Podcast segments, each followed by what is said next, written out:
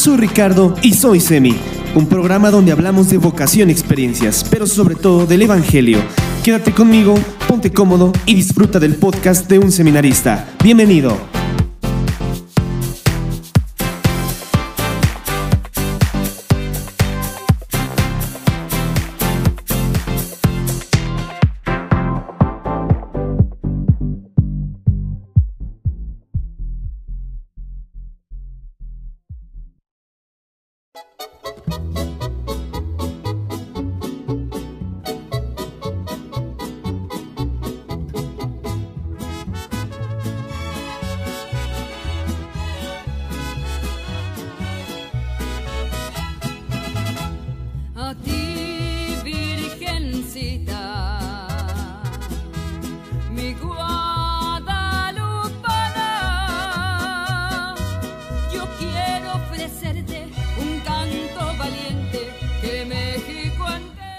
¿Qué tal amigos? Bienvenidos a un episodio más de nuestro programa. Iniciamos con este muy bonito canto tradicional de estas fechas guadalupanas dedicado a la Virgen de Guadalupe. Este episodio, como ya decíamos, también va a ser dedicado a nuestra Madre Santísima. Aquí los dejo entonces con este bonito canto. Seguramente ustedes se lo saben y si no, se lo aprenden.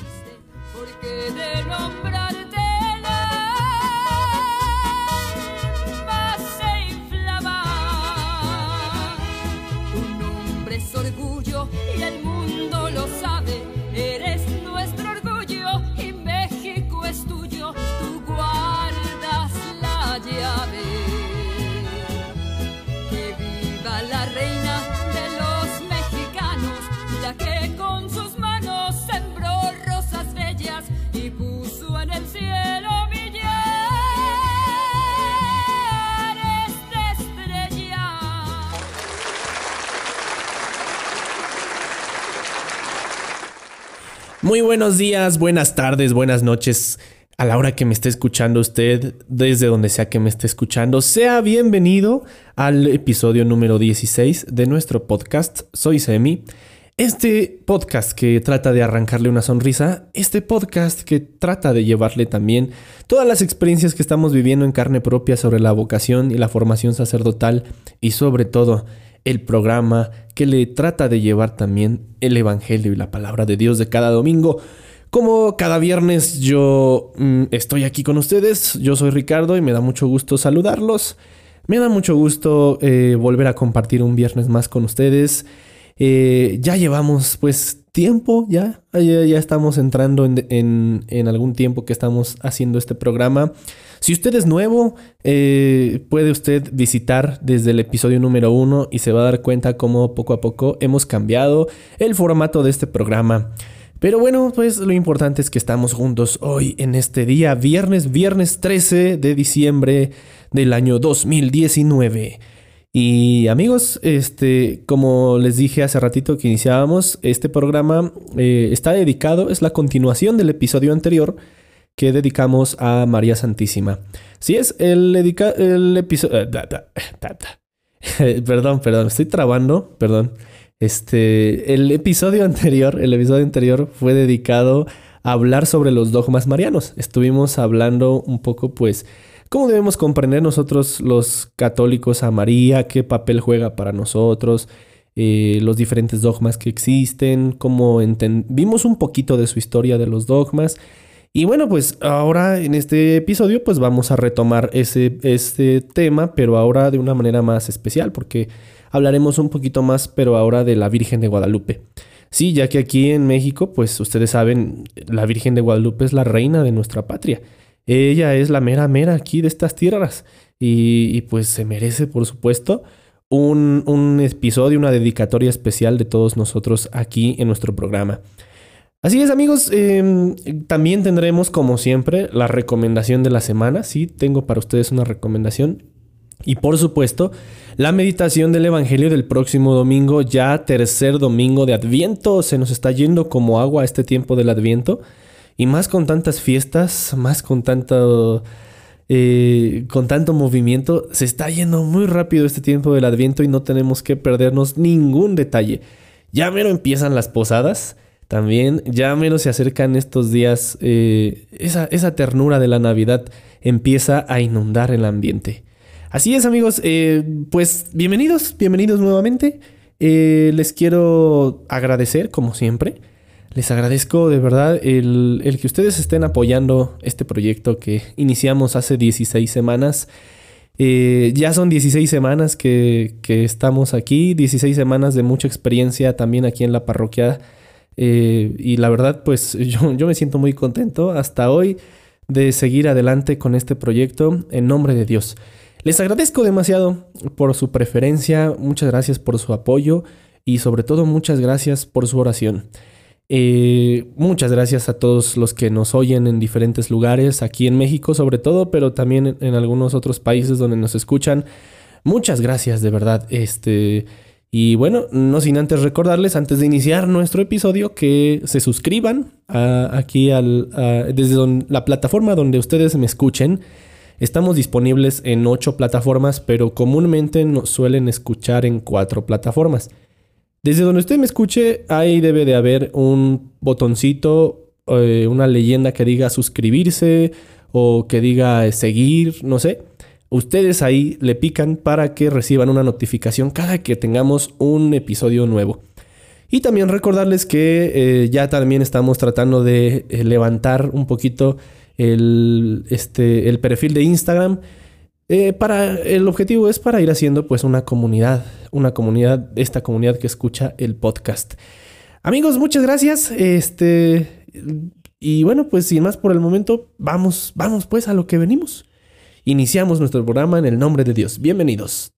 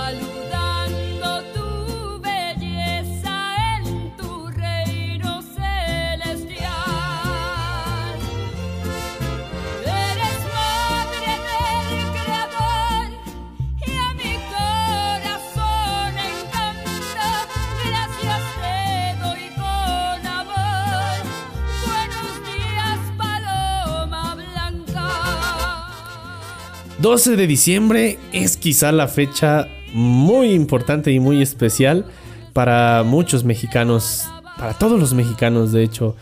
Eh, No sé si generalizar para todos los mexicanos porque ya estamos viviendo un tiempo un poco difícil en cuanto, en cuanto a nuestra fe también. Pero, pero sí para la mayoría de los mexicanos. Entonces, eh, este día es muy especial, el 12 de diciembre. Es el día en que mucha gente se reúne, muchas familias acostumbran a reunirse porque tienen a lo mejor en su casa una imagen de la Virgen de Guadalupe y acostumbran llevarla a misa, al templo ese día, hacerle su comida y reunir a la familia. Mucha, mucha gente también en México se, se llama Guadalupe. Aunque sea hombre, sea mujer, es indistinto. El Guadalupe es un nombre muy especial y pues celebran su santo. Eh, se, les hace el mole, se les lleva mañanitas, se les celebra las lupitas, como decimos también por acá. Eh, y bueno, pues también mucha gente pide eh, la celebración de la misa en sus centros de trabajo.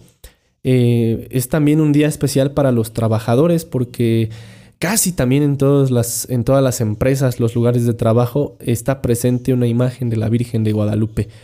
Eh, entonces, pues eh, eh, igual lo mismo, como ellos no pueden asistir a, la- iglesia, entonces se pide que, que asista el sacerdote y se celebre la misa también en sus centros de trabajo y después de la misa pues hay alguna pequeña convivencia y después todo el mundo sigue trabajando. Entonces 12 de diciembre pues es una fecha súper especial e importante para los mexicanos. Y, bueno, pues eh, de ahí el motivo de, continuar con nuestro episodio, el episodio anterior que hablábamos de María, eh, toda la doctrina mariana, la mayoría dijimos, dijimos la mayoría de esta doctrina, Eh, aunque lo dijimos de manera también muy general porque hay libros y libros de esta materia que yo les decía que se llama Mariología. Y pues bueno, vamos a continuar entonces este, este episodio anterior, pero ahora con un tinte más guadalupano, así es. Eh, entonces, pues les quería compartir un poquito de la experiencia de lo que fue el día de ayer. Eh, ya les dije, ¿no? Lo que, lo que uno vive, lo que se ve de ese lado, para muchos es la oportunidad, es una fecha muy festiva, un día festivo, incluso no se trabaja o muchos no van a clase. Pero para quienes estamos de este lado aquí, eh, los seminaristas, los sacerdotes, pues es un día de mucho trabajo y mucho trabajo físico sobre todo. Es también un día muy especial, ¿no? Con esto se diciendo, ay, este, pues nos cansamos mucho no, es un día muy especial también porque eh, se convierte en la oportunidad también de seguir evangelizando y seguir dando a conocer el mensaje de María de Guadalupe.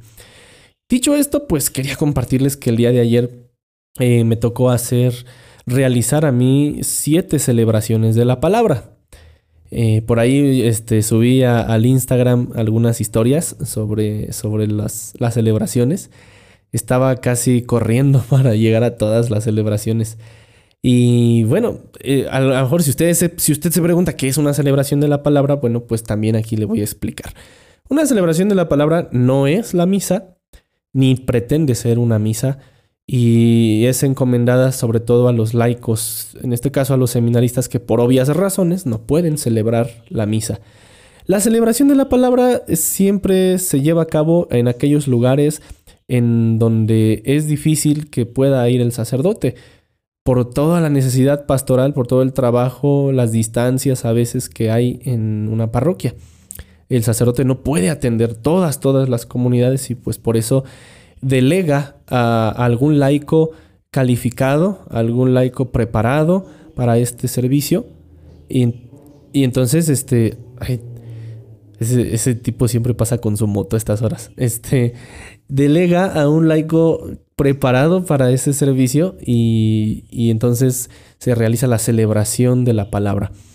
Entonces, la celebración de la palabra eh, comparte con la misa algunos elementos. Eh, se comparte ante todo pues las lecturas, que son las mismas que tocarían de la misa, se comparte alguna reflexión de la palabra de Dios, eh, a veces también se sugiere que el párroco, el sacerdote escriba la, la, homilía y que el laico que va a celebrar la palabra la lea al público, pero bueno, algunos otros padres pues dejan la libertad de que podamos nosotros realizar alguna reflexión sobre el Evangelio, eh, incluye un momento también de adoración al Santísimo Sacramento. Está presente eh, el Santísimo Sacramento, Jesús Eucaristía. Después se continúa con los ritos, el rito de la comunión de la, de la misa. Se reza el Padre Nuestro, se, se eh, invita a dar el saludo de la paz y se comulga el cuerpo y, el cuerpo de nuestro Señor Jesucristo. Esa es la celebración de la palabra. Y esto, por, bueno, unos pueden preguntarse, ¿y por qué? ¿Por qué? ¿Qué es eso? La celebración de la palabra, ¿para qué o cómo? ¿Por qué? Ya dijimos, es por falta de sacerdotes, pero también a lo mejor uno puede decir, pero ¿a poco sí, sí es válido? O sea, si yo voy a una celebración de la palabra, ¿cuenta lo mismo? ¿Me vale? Así como, como muchos dicen, ¿me vale la misa? Este, bueno, sí, sí, tenemos que decir sí es, eh, es totalmente válido porque mm, decíamos en casos de necesidad, pues a, veces no es posible ir a, la Santa Misa. Y, pues además decir que los laicos que celebran la palabra, pues eh, lo hacen ejerciendo su sacerdocio bautismal. Recuerden ustedes, nosotros por el bautismo somos profetas, sacerdotes y reyes. El sacerdocio bautismal entonces nos califica a nosotros para dirigir la oración para dirigir algún sacrificio, dirigir eh, el culto en, en, nuestra iglesia, que no es lo mismo que presidir. Preside quien ya tiene algún ministerio, eh, quien sobre todo es sacerdote, ¿no? Entonces sí, los laicos pueden dirigir la oración y eso no es que se sientan sacerdotes. Al contrario, el laico es alguien que que este, se, pone al frente de la comunidad, pero está entre la comunidad y dirige la oración, dirige esta celebración de la palabra. Eh, bien, entonces ayer me tocó a mí realizar siete celebraciones de la palabra. Algunos dicen que, que exagero, algunos dicen que trabajé a destajo, que no lo disfruta uno, algunos dicen que, este, que me pasé de lanza. Pero, ¿cómo decirles que durante todos estos días antes del 12 de diciembre, pues vinieron muchas personas, sobre todo las empresas eh, que quieren la celebración de la misa en, de la misa o la celebración de la palabra en su lugar de trabajo. Eh, ¿Por qué? Por el amor, la fe, la tradición, la costumbre de María de Guadalupe, ¿no? Sabemos que ciertamente en las empresas hay personas que no se acercan a la iglesia, hay personas que a lo mejor se acercan, hay otras que no les interesa, eh, personas de todo tipo, otras personas que tal vez sí quieran ir a misa pero no puedan porque trabajan, etc. Y más que verlo como una carga de trabajo, el día de ayer fue para mí una oportunidad. Sí, ciertamente estuvo cansado, no voy a negar que, que terminé muy agotado, incluso hasta todavía rematé yendo a mi parroquia porque es la fiesta patronal de allá de la parroquia, porque estamos, está, está consagrada la Virgen de Guadalupe. Y pues además mi párroco hizo la bendición de dos espacios nuevos, unas obras que estaba haciendo en la parroquia este año. Y la cenita, la kermés. Ya saben, terminé súper agotado, pero contento, satisfecho de, de poder haber servido a Dios y haber servido a la Virgen María de Guadalupe. Eh, entonces para mí fue la oportunidad de llevar el mensaje de Santa María de Guadalupe, hacerla cercano, cercano este mensaje a todas las personas que laboran en estos centros de trabajo. Eh, me tocó ir a una planta tratadora de aguas, a bases de taxis, de camiones, autobuses, de me tocó ir a eh, una planta que elabora papel higiénico, una papelera, eh, me tocó eh, ir a las ermitas eh, de, que están a veces sobre la carretera de la Virgen de Guadalupe, etc. Y pues para mí fue la oportunidad entonces, como les digo, de anunciar el mensaje guadalupano. Y también de ahí pues la intención de continuar con el episodio pasado. Hace ocho días hablábamos nosotros pues de la doctrina mariana en general. Vimos a grandes rasgos los cuatro dogmas marianos, eh, meditamos un poco sobre ellos, profundizamos un poquito sobre ellos, pero por eso el episodio de hoy es un poco más guadalupano por estar dedicado a María Santísima de Guadalupe. El día de ayer fue, fue 12 de diciembre y entonces pues hoy tenemos que decir algo sobre eso, ¿no? Entonces vamos a continuar con ese episodio. Eh, les quiero compartir entonces eh, un poquito de lo que fue la reflexión que compartí yo con las personas a donde me tocó ir a hacer la celebración de la palabra. Eh, eh, esta reflexión pues eh, fue también, incluye también las, las, lecturas del día de ayer, un poquito de la reflexión de la palabra de Dios del día de ayer. Y por supuesto pues incluye mensajes muy claros, mensajes muy, o reflexiones muy, muy bien ahí que encontré sobre, sobre la imagen de nuestra Madre Santísima de Guadalupe. Entonces tiene de todo esta reflexión. Este, y se las comparto aquí para todos ustedes con mucho cariño. Eh, fíjense que yo le decía a las personas, eh, iniciaba yo con, con esto, les decía, hoy que celebramos 12 de diciembre, eh, estamos contentos, alegres, gracias a Dios, un año más el Señor nos da la oportunidad de estar reunidos, de estar juntos en torno a María de Guadalupe. Sin embargo, su, mensaje, el mensaje de María de Guadalupe, sigue resonando hasta el día de hoy. Y esto lo decía haciendo alusión al mensaje de los obispos de la Conferencia del Episcopado Mexicano aquí, que nos han preparado eh, con el proyecto global de pastoral hacia el 2031, cuando celebraremos 500 años, si Dios nos permite, de la aparición de María en el Tepeyac. Hay todo un proyecto, eh, un proyecto para alcanzar algunas metas pastorales.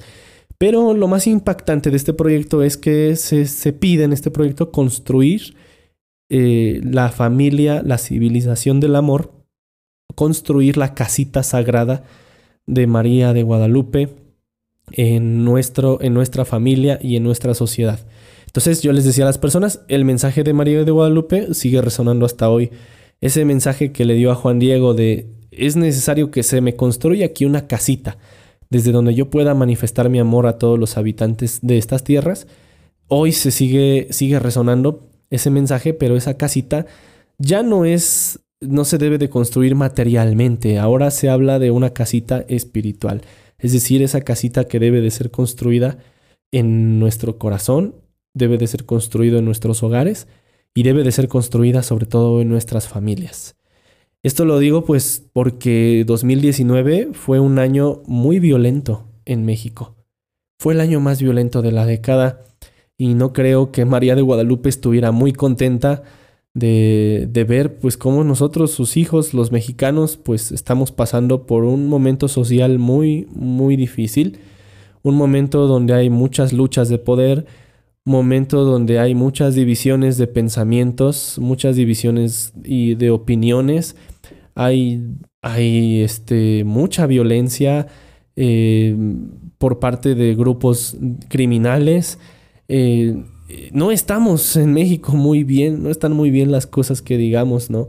Y yo creo que María de Guadalupe no estaría pues muy contenta de, de ver todo lo que está sucediendo. No es como, ah, este 12 de diciembre pues María se siente eh, halagada, se siente, se siente en paz, ¿verdad? Eh, claro, María de Guadalupe, claro que goza de la paz eterna de Dios, pero pues por supuesto que se sigue preocupando por cada uno de nosotros. Entonces, eso le decía a las personas, este 2019 fue un año muy violento y, bueno, este, eh, yo creo que María pues tendría algo que decirnos hoy y sería ese, ese mensaje. Quiero que se me construya una casita sagrada, pero ahora en nuestro corazón, en nuestras familias, en nuestra propia vida, se debe de construir esa casita en donde se pueda dar a conocer el mensaje de María de Guadalupe a todos los habitantes de estas tierras. Entonces, eh, también les decía yo a las personas, eh, resaltaba yo dos aspectos de la palabra de Dios que escuchábamos ayer escuchábamos nosotros un pasaje del libro del profeta Isaías, muy conocido, quizás es el más conocido de este profeta. He aquí que la Virgen dará luz y concebirá un hijo y le pondrá el nombre de Emanuel, que quiere decir Dios con nosotros. Eh, la, tradición eh, nos ha hecho ver, nos ha hecho leer este pasaje en clave mariana. Este, nos, eh, incluso se ha dicho, ¿A poco sí el profeta Isaías de verdad eh, sabía esto, que, iba a existir María y que iba a, dar a luz a, Jesús? ¿A poco sí lo sabía? ¿Profetizó eso? Déjenme decirles que no. Este pasaje, que es conocido como el libro del Emanuel, habla totalmente en otro contexto, no se refiere a Jesús. Entonces, este, sin embargo, la tradición nos ha hecho releer este pasaje en esta clave eh, en clave de nuestro Señor Jesucristo y pues también, eh, claro que tiene mucho sentido. La Virgen concebirá y dará a luz un hijo y le pondrá por nombre Emanuel, que quiere decir Dios con nosotros. Eh, si nosotros vemos esta imagen de María de Guadalupe, el ayate, nos podemos dar cuenta que ella es una mujer que está embarazada. Esto lo vemos porque ella tiene en entre sus manos, entrelazadas entre, debajo de sus manos, un moño, un moño negro, un listón negro. Ese listón negro significa que es, es una mujer embarazada. Por lo tanto, María está embarazada. Esta imagen es una mujer embarazada y de, hecho en el manto, cerca del vientre, se encuentra una flor de cuatro pétalos que esa flor en náhuatl se dice nahuiolín ¿Qué significa? Eh, representa totalmente la divinidad. Entonces, esta mujer está embarazada de la divinidad. Está embarazada y ya sabemos, eh, es Jesús el Señor, verdadero Dios y verdadero hombre, de quien ella está embarazada. Por lo tanto, María nos hace cercano a Jesús. Eh, Jesús, por su encarnación, podemos decir, es el Dios con nosotros. Por el misterio de su encarnación, Él está con nosotros, Dios con nosotros. Pues María nos hace cercano al Emanuel, nos hace cercano al Dios con nosotros. De María que María de Guadalupe entonces tampoco se vino a anunciar a sí misma. Eh, ella vino por una razón, para dar a conocer a su hijo, a su hijo Jesús. En aquel tiempo, 1531, habían pasado 10 años de la conquista de México, una conquista muy violenta, muy sangrienta, eh, también de mucha imposición. Se quería imponer a, los naturales de estas tierras la fe en, Dios, la fe en Dios, eh, en el Dios verdadero. Pero se les estaba imponiendo a la fuerza y con violencia. Eh, y, sabemos hoy que pues eso no puede ser así. Nosotros no podemos llegar a imponer nuestra fe y menos con violencia. Entonces María de Guadalupe es, eh, es una misionera inigualable porque ella sabe dialogar con los habitantes de nuestras tierras. Usa su mismo lenguaje, sus mismos símbolos, usa todo lo que, todo, todos los elementos que ella, de los que ella se valió para poder transmitir este mensaje es decir, eh, está embarazada de la divinidad. Eso ellos lo entendieron totalmente. Y, estaban entonces, ellos sabían, sabían quién era ella. Era una doncella. Además, se le notaba la virginidad por su manera de peinarse. Ese peinado como, como el pelo suelto a dos agüitas. Ese peinado representa, es una virgen, está embarazada, pero si, si nos fijamos bien, tiene la flor de cuatro pétalos ah, es una doncella que está embarazada de la divinidad y nos trae a esa divinidad. Este, incluso eh, ella está disfrazada de sol, o está, este, ese resplandor es el sol, y ellos este, estaban celebrando el Panquetzalistli. En estas fechas decembrinas se celebraba el Panquetzalistli, eh, el cambio de, de época de las edades del sol y entonces correspondía precisamente ese 12 de diciembre el Panquetzalistli, pero ahora era una, una era diferente, era la era del verdadero Dios por quien se vive. Sí, los, los indígenas, los naturales de aquí estaban preocupados pues por qué iba a pasar, ¿no? ¿Dónde iba, qué iba a pasar con su destino como pueblo? ¿Qué iba a pasar con todos ellos? ¿Acaso sus deidades, sus divinidades eran falsas? Pues entonces ellos entendieron que Panquetzalistli traía totalmente una nueva era, la era del verdadero Dios por quien se vive. Y Palnemowani, algo así, este, se, dijo María de Guadalupe, estas fueron sus palabras. Entonces eh, María nos viene a traer a Jesús. Y eso es eh, por obvias razones. Nosotros meditábamos el episodio pasado que este, el misterio de María se entiende siempre a la luz del misterio de Cristo. Entonces, eh, María nos conduce totalmente al misterio de Cristo. Y sí, entonces María de Guadalupe nos vino a traer a Jesús. Y el segundo aspecto que también resaltaba yo con las personas era el siguiente. Eh, en el Evangelio escuchábamos el pasaje donde María camina presurosa al pueblo de las montañas de Judea para estar con su prima Santa Isabel una mujer mayor según la historia bíblica que también había quedado embarazada. Y estamos hablando de un embarazo de alto riesgo. Eh, Isabel tenía un embarazo de alto riesgo y María va en su ayuda. Este pasaje es inmediatamente es inmediato al pasaje de la, del anuncio del ángel Gabriel a María.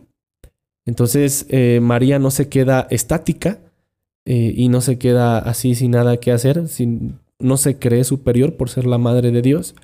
Al contrario, va y sirve.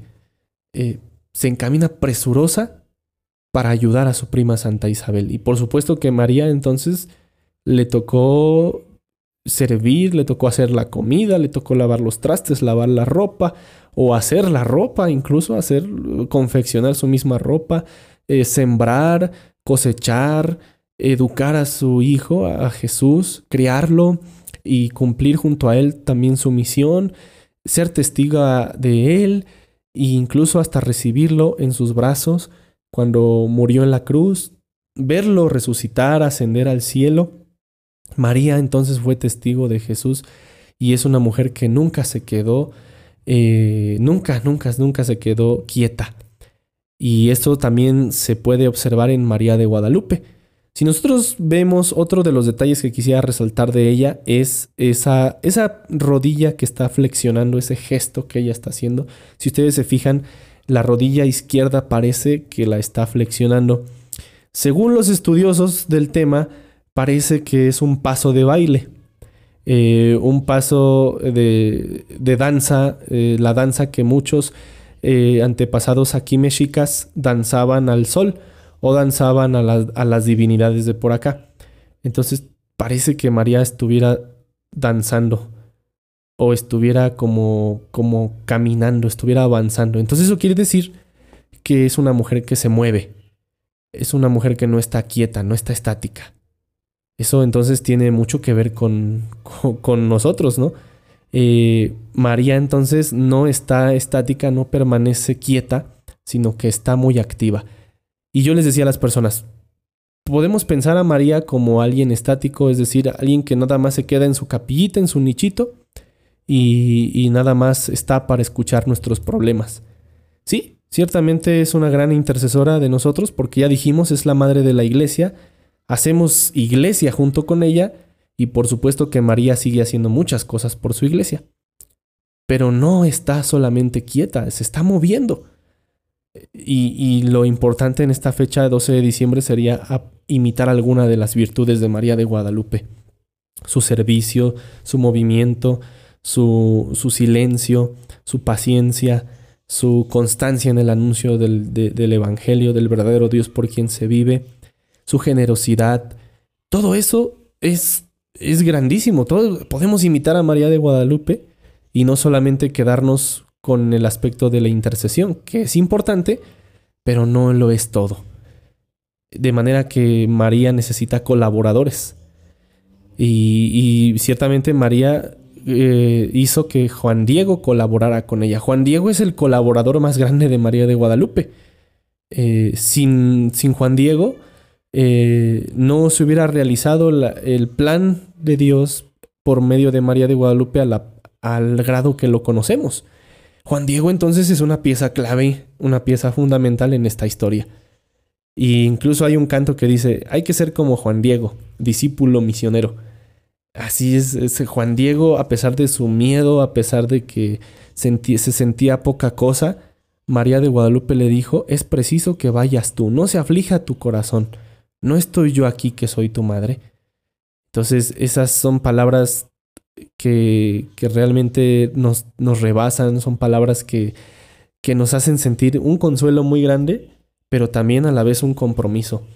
Es decir, Juan Diego dijo, ¿quién me va a creer que yo te vi? ¿Quién me va a creer que estuve contigo, María de Guadalupe? Pues María dice, es preciso que vayas tú y le digas al obispo esto, esto y esto, que quiero que se me construya esta casita sagrada. Y pues sí, entonces este Juan Diego es un colaborador muy importante, mensajero de María de Guadalupe, y suponemos que nosotros los mexicanos debemos también imitar el ejemplo de Juan Diego.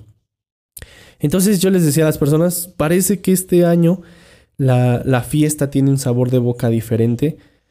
Por esto que les decía yo de los obispos, en 2031 estaremos celebrando 500 años de, de este acontecimiento y hay todo un proyecto global de pastoral para poder realizar lo que necesitemos hacer para, para poder celebrar esta fiesta de una manera diferente. Yo les decía, en 11 años, los niños que están aquí con nosotros, los niños serán los jóvenes que estarán decidiendo su futuro.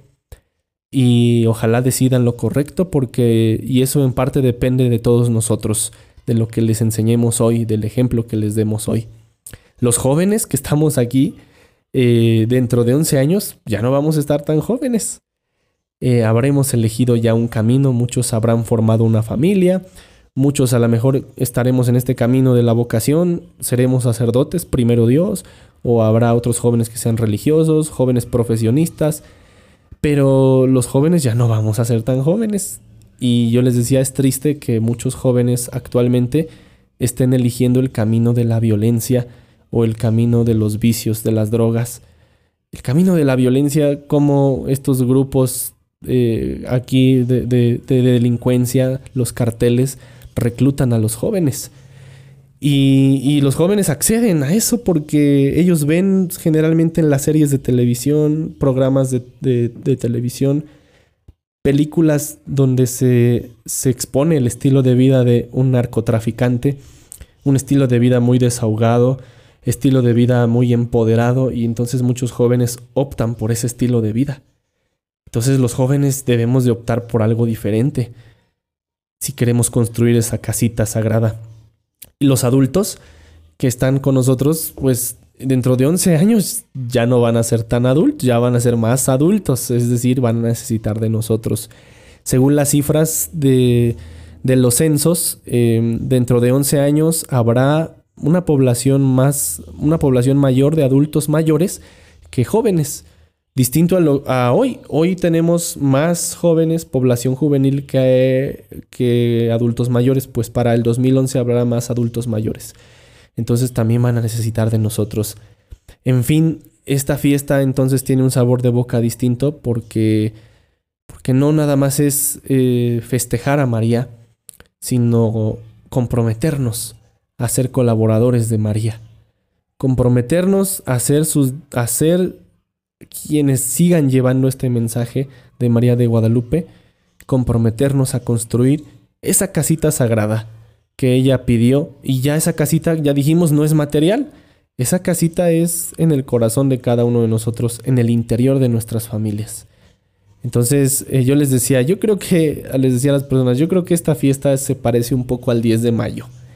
El 10 de mayo, pues todos, todos los hijos a veces eh, hay, hijos que no van todo el año a ver a sus mamás, otros que eh, a lo mejor otros hijos que tienen problemas entre ellos, otros hijos que sí van a ver a su mamá, este, la apoyan, están con ella, pero no sé, el 10 de mayo están todos los hijos ahí. Le llevan serenata, este, le hacen de comer o la llevan a comer y le regalan cosas y casualmente le siguen regalando cazuelas, ¿no? Para que la mamá siga haciendo lo que mejor sabe hacer, cocinar, ¿no?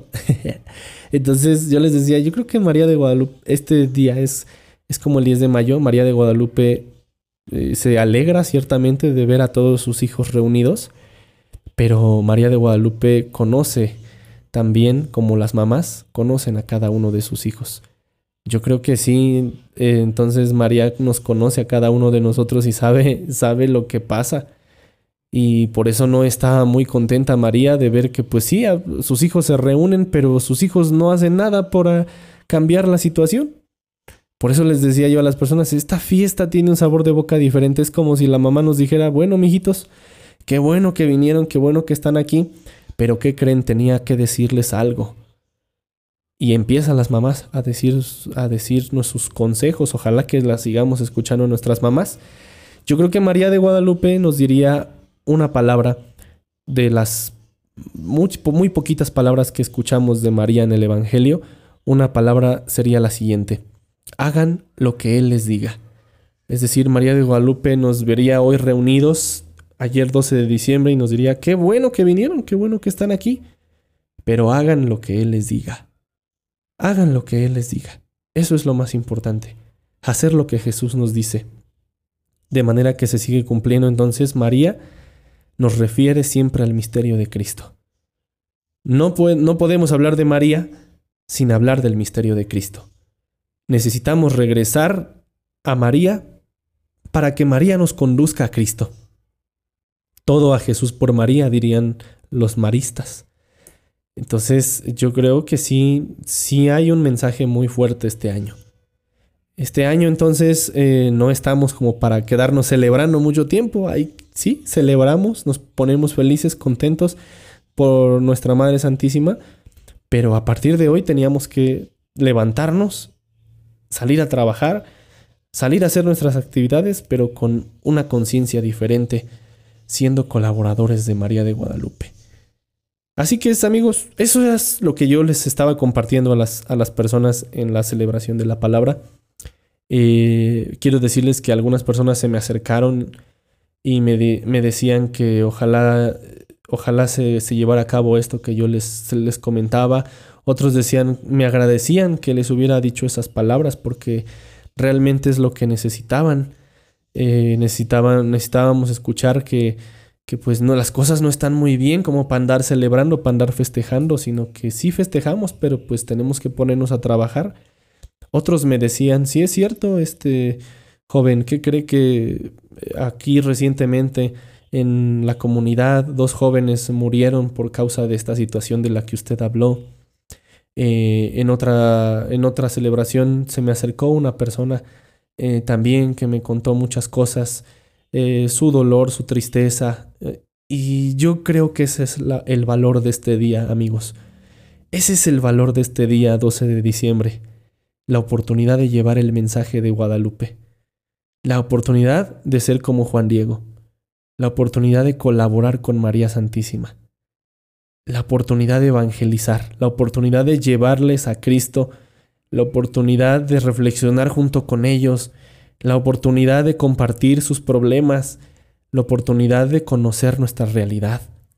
Y si es cierto, pues entonces muchos mexicanos estamos, estamos padeciendo muchas cosas a nivel social, pero también muchos mexicanos padecen muchas cosas en su familia, en su persona. A veces hay enfermedades, padecimientos, lo que sea, pero hay una esperanza muy grande. María de Guadalupe está con nosotros. Y si es cierto, yo les decía a las personas, nos vamos a levantar mañana eh, con, una, con una consigna muy clara y con un pensamiento muy claro. María y una convicción muy clara. María de Guadalupe está de nuestro lado. Ya sabemos que ella está para escuchar nuestras intenciones, claro que las va a escuchar, pero también está para colaborar junto con nosotros, para que podamos imitarla en alguna de sus virtudes, en su obediencia sobre todo. Entonces, eh, no estamos solos. María está con nosotros, como, como María estuvo con, con los discípulos en Pentecostés. María sigue con nosotros. No estamos solos. No se ha ido de México. A pesar de todo lo que está pasando, ella no se ha ido. Aquí sigue con nosotros.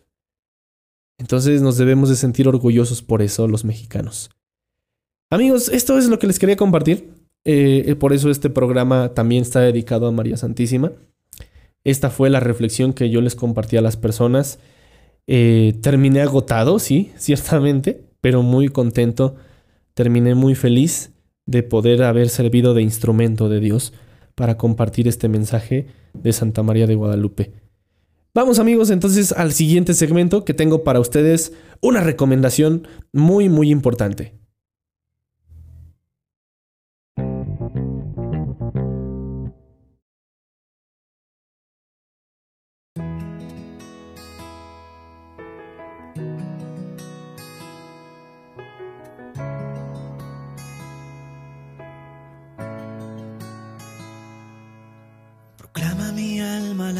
De Dios, se alegra mi espíritu en Dios mi Salvador, porque ha mirado mi humillación. Desde ahora me felicitarán todas las generaciones, porque el Señor ha hecho obras grandes por mí. Su nombre es. Amigos, les traigo una recomendación muy bonita esta semana. Gracias a Dios, otra vez es una recomendación literaria, es un libro. Este, está bien, ¿no? Porque ya les había dicho que, que este, ya les estaba recomendando pura música y películas y ustedes iban a decir, ay, ese seminarista nada más se la pasa viendo la televisión, nada más se la pasa viendo series. Ya les dije que sí, que me gusta ver mucho series, pero este, pero también me gusta leer, eh, pero no sabía qué libros recomendarles. Hoy les traigo la recomendación de un libro muy interesante. Yo lo tengo físicamente aquí, aquí lo tengo de hecho. Pero este yo quisiera que pues ustedes también lo conocieran. Este libro se llama La verdad de Guadalupe. Eh, está escrito por el padre Eduardo Chávez. Monseñor Eduardo Chávez ahora. Eh, él es canónigo y es director de un Instituto Superior de Estudios Guadalupanos en México. ¿Ustedes sabían que hay un Instituto Superior de Estudios Guadalupanos? Eh, sí, está cerca de la Basílica de Guadalupe. Y este instituto se encarga de profundizar académicamente, científicamente, eh, todo el misterio del acontecimiento guadalupano. Y, y este señor, Monseñor eh, Eduardo Chávez, es un estudioso muy grande de María de Guadalupe y además déjenme decirles que él es el promotor, fue el promotor de la causa de la canonización de San Juan Diego. O sea que estamos hablando de un erudito en el tema, estamos hablando de alguien que sabe mucho de la Virgen de Guadalupe. Eh, él ha tenido que realizar estudios de, antropología, de cultura, eh, de historia, de investigación, eh, incluso de, teología. es todo un conjunto, este libro encierra todo un conjunto de, todas estas ciencias para mostrarnos de una manera muy detallada y también de una manera muy amena, porque lo escribe de una manera muy, muy amena este, el, acontecimiento guadalupano. Este libro entonces es, se llama La verdad de Guadalupe. Y, entonces el, este padre Eduardo pues nos dice que eh, él quiere que todo mundo tenga en la mano un instrumento de, y toda la documentación histórica posible del acontecimiento guadalupano.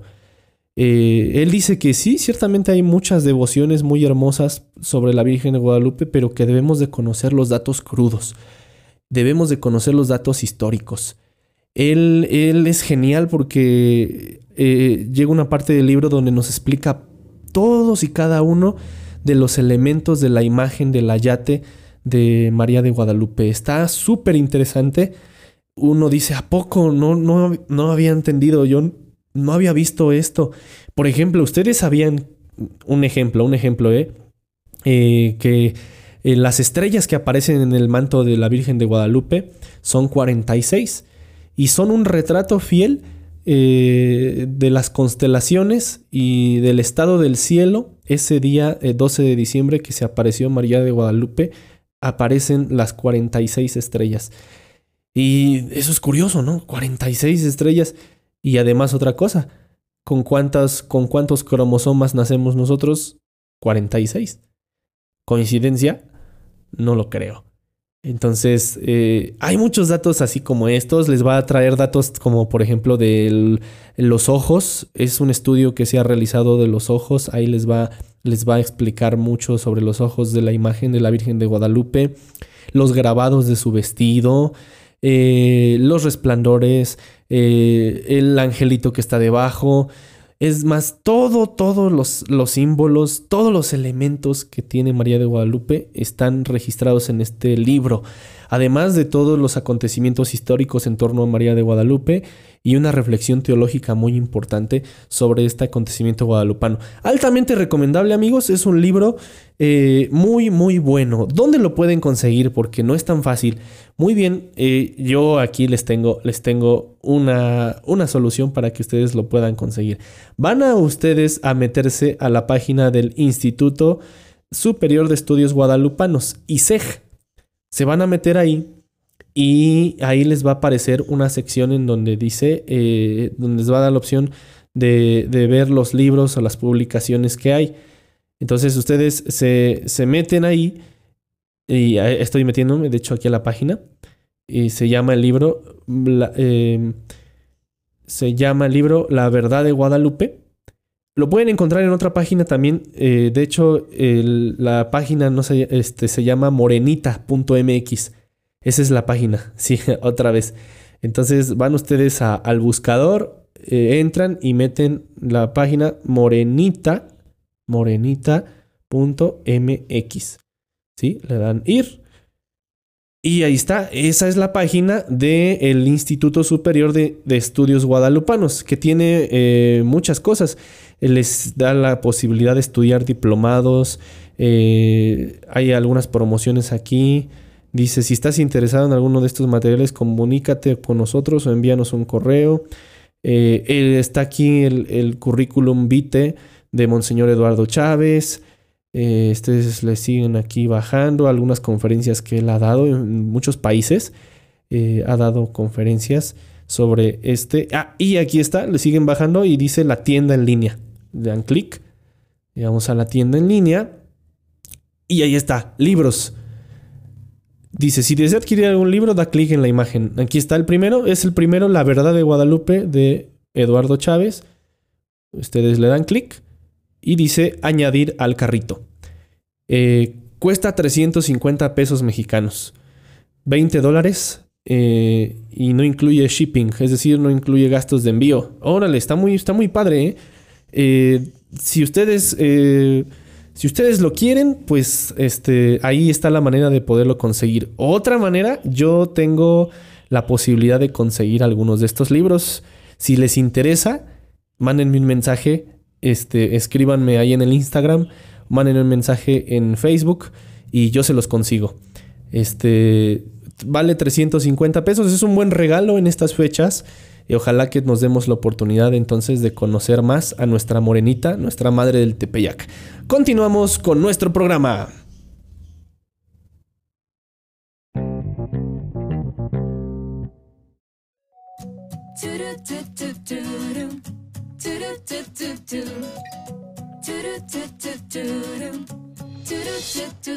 Tu amor me envuelve,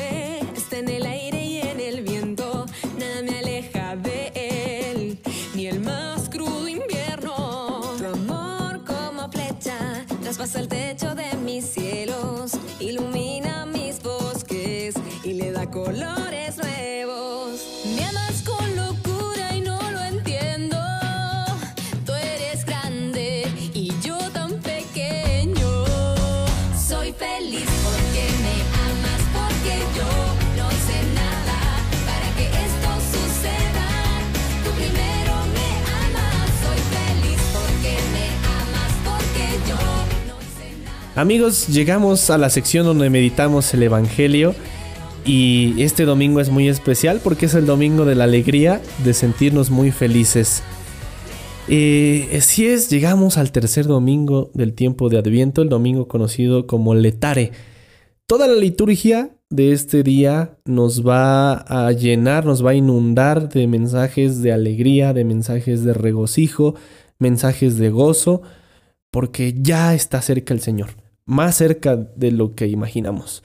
Este, sí, eh, incluso hasta el color litúrgico cambia. El día de hoy el color es el rosa, eh, un color entre el morado, entre el blanco, que significa que, este, que ya terminó la penitencia. ¡Eh! ¡Ujú!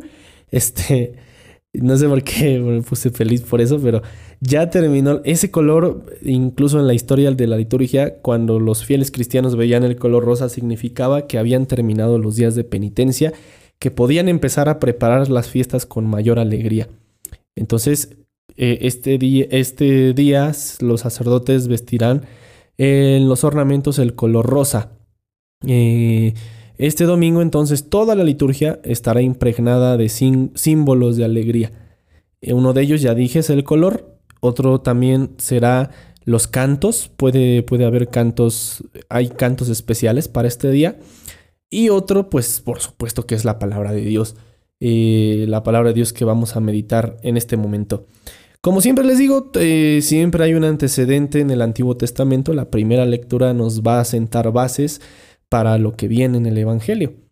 Y así es que la primera lectura, de nuevo, tomada del libro del profeta Isaías, eh, ahora está tomada del- de otra sección del profeta Isaías llamada el segundo Isaías, eh, que incluso no es, no, nos no es Isaías el profeta, porque solamente tenemos registrado a Isaías como el primer, la primera parte del libro. El segundo Isaías está escrito en otro tiempo distinto al del profeta Isaías y el tercer Isaías está escrito en otro tiempo diferente.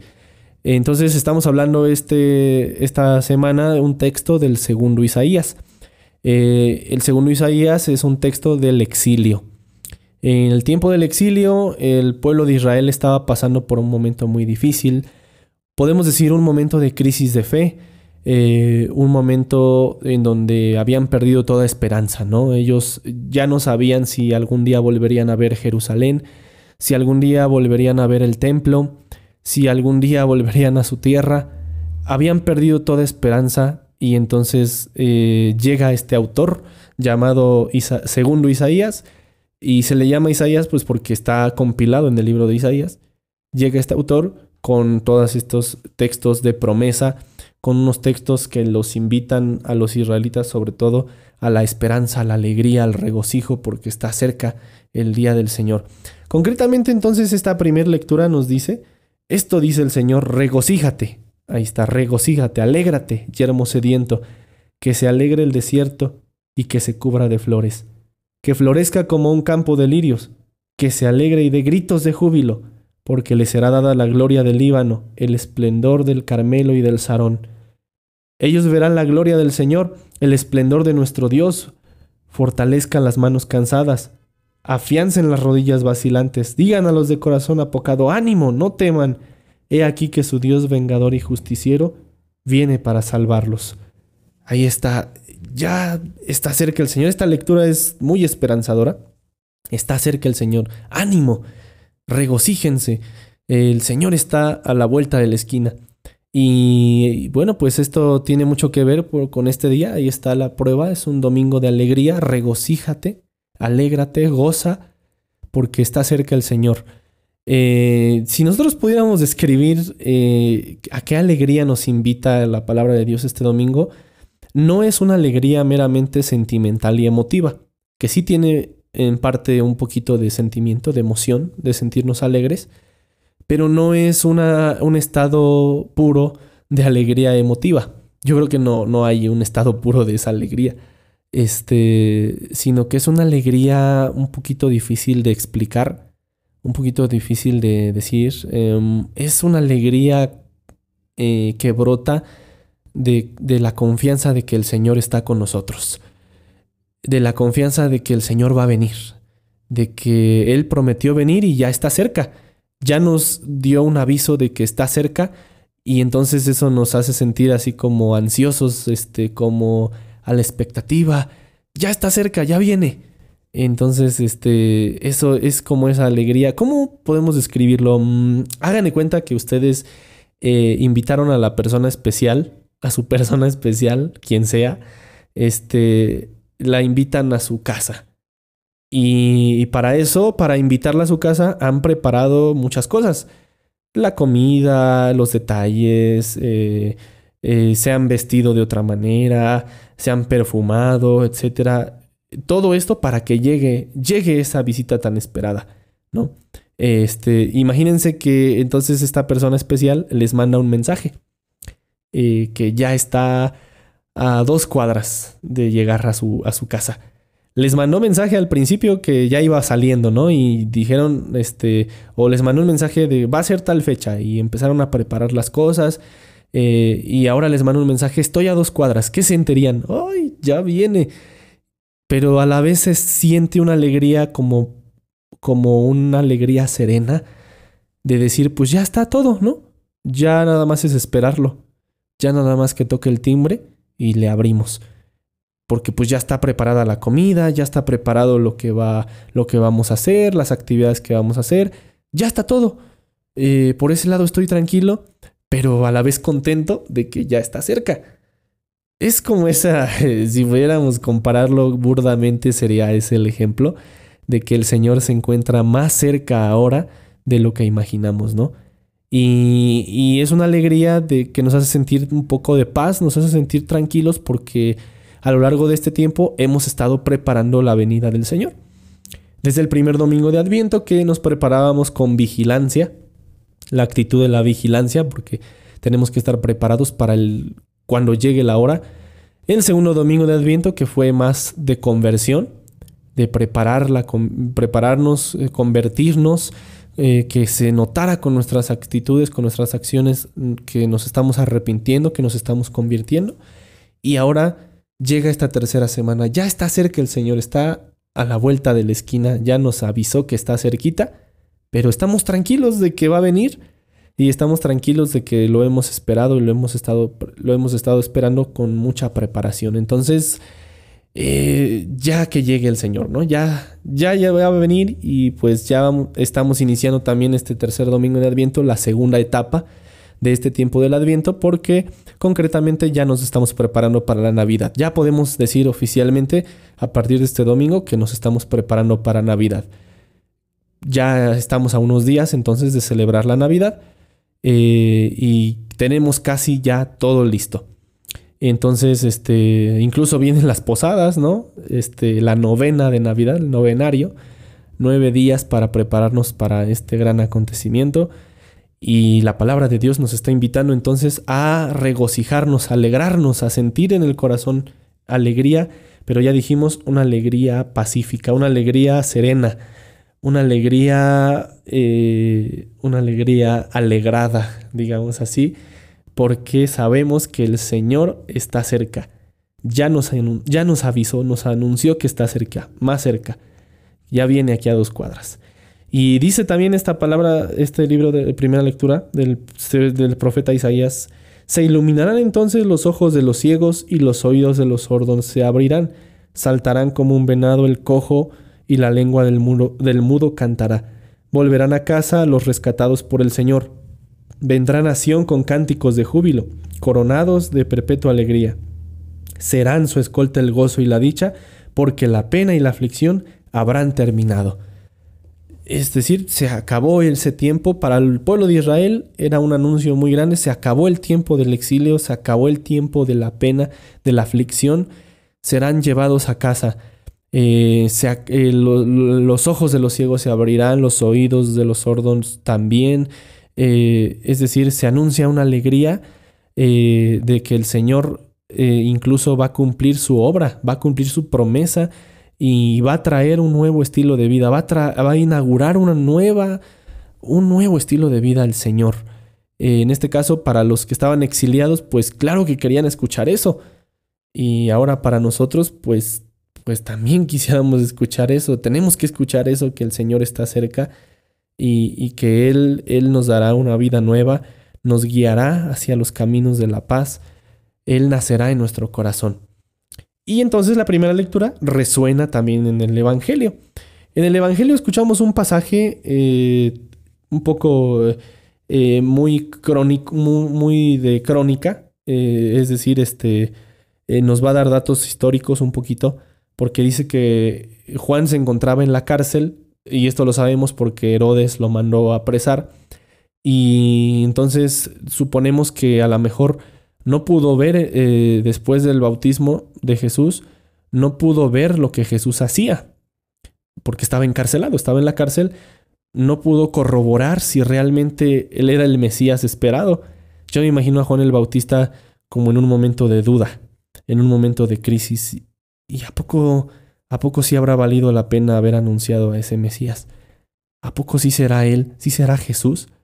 Eh, ¿Sí valió la pena haber, haber anunciado esto? Yo me imagino que pues para Juan no fue fácil, estaba en la cárcel y dice que había oído hablar de las obras de Cristo. Es decir, escuchó, le llegaron a sus oídos algunos rumores ahí de que, de que Cristo estaba haciendo algunas obras ahí y le mandó preguntar por medio de dos discípulos. Él manda a dos de sus discípulos, Juan el Bautista manda a dos de sus discípulos a preguntarle a Jesús, ¿eres tú el Mesías que va a venir, que ha de venir o tenemos que esperar a otro? Es decir, si eres tú o no, si valió la pena o no, puedo estar tranquilo o no, puedo sentirme alegre o no. Ahí está, esa alegría. Jesús le respondió a esos discípulos que mandó Juan, vayan a contar a Juan lo que están viendo y oyendo. Y aquí está la referencia a la primera lectura. Los ciegos ven, los cojos andan, los leprosos quedan limpios de la lepra, los sordos oyen, los muertos resucitan y a los pobres se les anuncia el Evangelio. Dichoso aquel que no se sienta defraudado, defraudado por mí. Aquí está, esta es la alegría que, debemos sentir este domingo, la dicha que debemos sentir este domingo, esa dicha que, que Jesús le mandó decir a Juan, eh, no se sientan defraudados por mí, porque, porque vayan a decirle a Juan lo que están viendo y oyendo, los ciegos ven, los cojos andan. Es decir, eh, Juan entendió luego, luego esto. Dijo, no, entonces sí, si Él es el Mesías, los ciegos ven, los cojos andan, los leprosos quedan limpios, los sordos oyen, los muertos resucitan. A los pobres se les anuncia el evangelio. Tranquilo, Juan, lo lograste. Él este era, era verdad. Tú estabas esperando al Mesías y el Mesías ya llegó. Está entre nosotros. Alégrate por eso. No te sientas defraudado por mí. Eh, eso es el mensaje de, de Jesús a Juan el Bautista. Dichoso es feliz, es dichoso aquel que no se sienta defraudado por mí. Y, yo creo que pues esa es la alegría que estamos invitados hoy a profundizar. Eh, no, no vamos a ser defraudados por el Señor, amigos. No vamos a ser defraudados por Él. Él nos ha prometido que vendrá. Él nos ha prometido que, que cambiará las cosas, que la realidad será distinta. y, Él lo va a cumplir. Eh, él lo está cumpliendo, de hecho, ¿no? A veces quizá podamos sentir nosotros cierto desánimo como Juan el Bautista, ¿no? Y sí valdrá la pena todo esto que está pasando. Valdrá la pena que hay personas que dicen, yo ya no sé si, si seguir creyendo en Dios o no, yo eh, me hago tantas preguntas eh, y solamente me, digo, ¿a poco sí Dios escucha? ¿A poco sí Dios... Eh, bueno, pues aquí está. No hay que... La dicha, la alegría que hoy estamos invitados a vivir brota. la alegría brota de, de que no vamos a ser defraudados por el Señor. No seremos defraudados por Él, porque Él vendrá. Él, él estará junto a nosotros. Esa es, esa es la alegría. Entonces les dice Jesús, vayan y díganle a Juan el Bautista esto que están viendo y que están oyendo. Entonces se fueron los discípulos de, Juan y Jesús le dijo a la gente acerca de Juan el Bautista. Eh, ahí les platica, ¿qué fueron ustedes a ver? Dice, en el desierto, una caña sacudida por el viento. No. ¿Qué fueron a ver? ¿A un hombre lujosamente vestido? No. Este, ya que los que visten con lujo habitan en los palacios, ¿a qué fueron pues? ¿A ver a un profeta? Sí. Dice, yo les aseguro y aún, eh, sí, yo se los aseguro y a uno que es todavía más que profeta, porque de él está escrito, he aquí que yo envío a mi mensajero para que vaya delante de ti y te prepare el camino. Les aseguro que no ha surgido entre los hijos de mujer ninguno más grande que Juan el Bautista. Sin embargo, el más pequeño en el reino de los cielos es todavía más grande que él. Ahí Jesús hace un elogio muy grande a Juan el Bautista eh, y, entonces hace sentir a Juan el Bautista tranquilo, eh, le hace sentir paz en ese momento de duda para Juan el Bautista. Así es que, queridos amigos, pues este domingo, domingo de la alegría, estamos llamados a, a regocijarnos porque el Señor está cerca, ya dijimos, está aquí a la vuelta de la esquina, ya nos avisó que está cerca y eso nos hace sentir una dicha feliz, una dicha confiada, una dicha en que ya está preparado todo, ya está listo nada más para cuando Él llegue. Estamos dispuestos. Y si sentíamos alguna duda, si sentíamos algún, algún, algún fraude, sentíamos que Dios nos, Jesús nos estaba defraudando, pues que no se nos olvide que, que Él está cumpliendo su obra. Eh, él, él como Mesías está cumpliendo su obra entre nosotros. Queridos amigos, pues eh, hasta aquí, hasta aquí llegamos con nuestro programa de hoy. Espero que les haya gustado. Eh, muchas gracias por, por seguirnos escuchando. Muchas gracias por toda su preferencia. Muchas gracias por estos minutos que se han quedado a compartir conmigo. Y nos vemos el próximo viernes, primero Dios, con un tema muy bonito que vamos a estar tocando. Ya un poquito más navideño, ya se acercan estas fechas. Y bueno amigos, pues les agradezco todo lo que hacen por, por este show, este programa. Muchas gracias por su oración. Nos estamos viendo por Instagram, nos estamos escuchando aquí en su podcast favorito la próxima semana. Hasta la próxima, que todos tengan un, un feliz fin de semana. Dios me los bendiga mucho. Váyanse preparando porque ya vienen las posadas. Vayan abriendo estómago. Olvídense de las dietas ya llegó la ya llegaron las fechas más, más bonitas del año. Que Dios me los bendiga a todos mis amigos. Nos vemos la próxima. Nos escuchamos.